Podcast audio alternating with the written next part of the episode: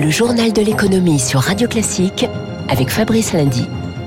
Et ça gronde encore sur les marchés euh, à l'instant euh, à Tokyo. Le Nikkei est en recul assez net de 1,8%. Le rouge vif sur les places européennes hier sur fond d'intensification de la guerre entre la Russie et l'Ukraine. Paris qui chute de presque 4%, 6396, Milan idem, Francfort quasi aussi. Le secteur bancaire ébranlé, Société Générale qui perd plus de 9%, Commerzbank plus de 11%. C'est aussi le cas aux États-Unis à l'image de Wells Fargo en forte baisse hier soir. Net recul en effet à New York. Le Dow Jones qui cède 1,8%, le Nasdaq recule d'1,6%. Voilà ce que nous dit Virginie Robert, présidente de Constance Associés, spécialiste des marchés américains. Les marchés d'actions sont à nouveau en fort repli car ils intègrent une intensification du conflit en Ukraine ainsi que l'analyse des répercussions des sanctions adressées à la Russie, ce qui conduit à une hausse des prix des matières premières, en particulier le pétrole, et ce qui inquiète à nouveau sur le front de l'inflation, puisque les banquiers centraux vont se retrouver dans un schéma compliqué à adresser avec euh, cette hausse de l'inflation et des risques de croissance économique revus à la baisse. Oui, euh, le pétrole, en effet, bien installé au-dessus des 100 dollars en raison des sanctions russes sur les exportations. Euh, le WTI actuellement à 108 dollars 22 et du côté du Brent, on est à presque 110 dollars. L'Agence internationale de l'énergie va libérer 60 millions de barils de pétrole tirés de leurs réserves d'urgence pour stabiliser le marché. L'euro chute son niveau le plus bas depuis presque deux ans dans un marché très inquiet à 1,1125 Le billet vert étant considéré comme une valeur refuge. Les céréales également atteignaient de nouveaux sommets alors que les courtiers craignent pour la production de blé, de maïs et d'huile de tournesol dans cette région de la mer Noire. En réaction au conflit, les sanctions occidentales contre l'économie russe se multiplient. Les 27 décident hier soir d'exclure certaines banques russes de SWIFT. On attend encore les noms. Apple arrête de vendre ses produits en Russie. Boeing suspend son soutien opérationnel aux compagnies aériennes russes. Les grands du transport maritime, dont CMA CGM ou Maersk, ne desserviront plus les ports russes. ExxonMobil annonce son retrait de Russie après Shell et BP. Mais Total Energy choisit le statu quo. Il ne quitte pas la Russie, mais il ne va pas y investir davantage d'argent. Les explications de Azaïs Perronin.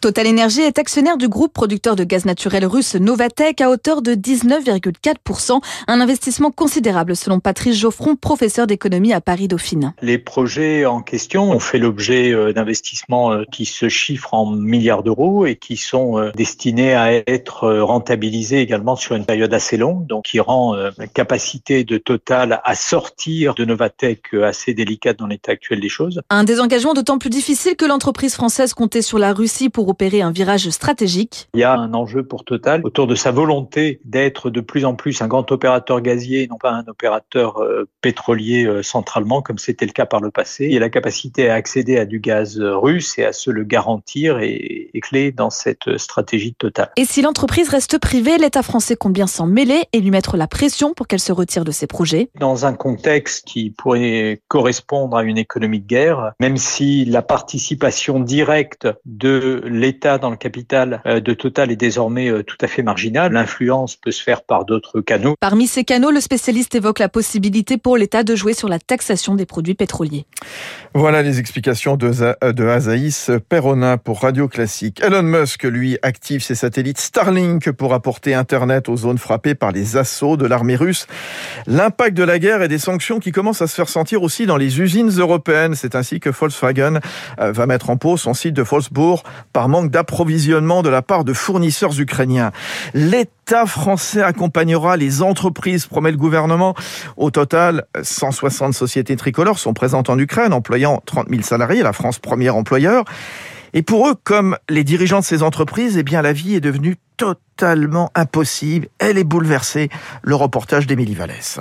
Bertrand Barry est avocat associé au cabinet Janté, installé à Kiev depuis 14 ans. Lui était en France au moment du déclenchement du conflit, mais sur place, il a 15 salariés ukrainiens. On a tout arrêté. J'ai tout laissé en Ukraine. On a toute notre activité, nos locaux. On ne sait pas en effet comment on va récupérer ça. Mais aujourd'hui, la préoccupation des gens n'est plus le travail. L'immense préoccupation de tout le monde est de sauver sa vie et celle de nos salariés. J'ai la chance d'avoir une petite équipe, de savoir qu'ils sont tous sains et saufs. On communique avec eux, mais ça paraît bien futile par rapport à la réalité de la situation et du danger auquel ils sont confrontés. On sent impuissant. Et en ce début de mois, l'autre préoccupation de cet entrepreneur, c'est de payer ses collaborateurs qui ont absolument besoin d'argent. Vous imaginez bien la difficulté que cela peut représenter aujourd'hui. Il faut avoir encore la personne ou le système en place pour pouvoir procéder au virement. Ensuite, la difficulté, c'est que les distributeurs ne sont en grande majorité plus approvisionnés. Et puis, en tant que président de la Chambre de commerce franco-ukrainienne, Bertrand Barrier tente d'évacuer par voiture les derniers Français. J'organise avec d'autres Français aujourd'hui, autant qu'on peut, un convoi de départ de Kiev vers la Moldavie. Vous imaginez la tension sous laquelle je suis, l'angoisse. Mon cœur est avec eux et je ne peux que prier que tout se passe bien. Car là encore, rien n'est simple. Il leur faudra 11 heures de route minimum pour atteindre la frontière moldave.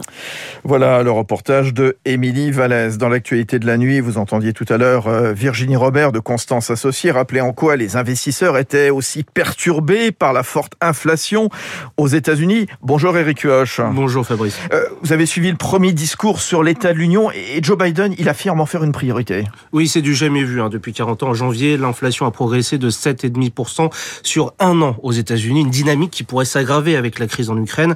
Pourtant, dans son discours sur l'état de l'Union cette nuit, le président américain Joe Biden s'est voulu rassurant. Je sais que ce qu'il se passe en Ukraine peut alarmer les Américains, mais tout ira bien. Tout ira bien pour nous. Le prix de l'essence a bondi de 40%, les céréales de près de 7%.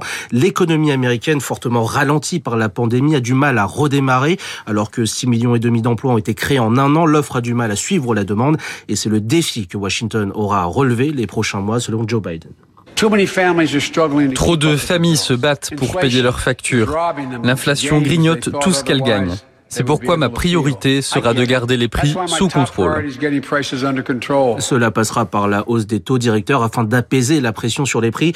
La Fed, la Banque centrale américaine, devrait l'annoncer dans les jours à venir de 0,25%. Aujourd'hui, ils atteindront les 0,9 à la fin de l'année. Merci Eric Cuoche. Du côté des entreprises, Stellantis affiche des ambitions dévorantes d'ici 2030 en visant un chiffre d'affaires doublé des émissions de CO2 divisé par deux et peut-être une de numéro mondial à suivre. Le groupe va lancer 75 modèles électriques en moins de 10 ans. Et puis la Banque Postale qui va lancer sa propre solution de paiement fractionné avec la start-up Pledge. Le groupe compte profiter du rapport que le groupe La Poste entretient avec les e-commerçants français via la livraison de colis.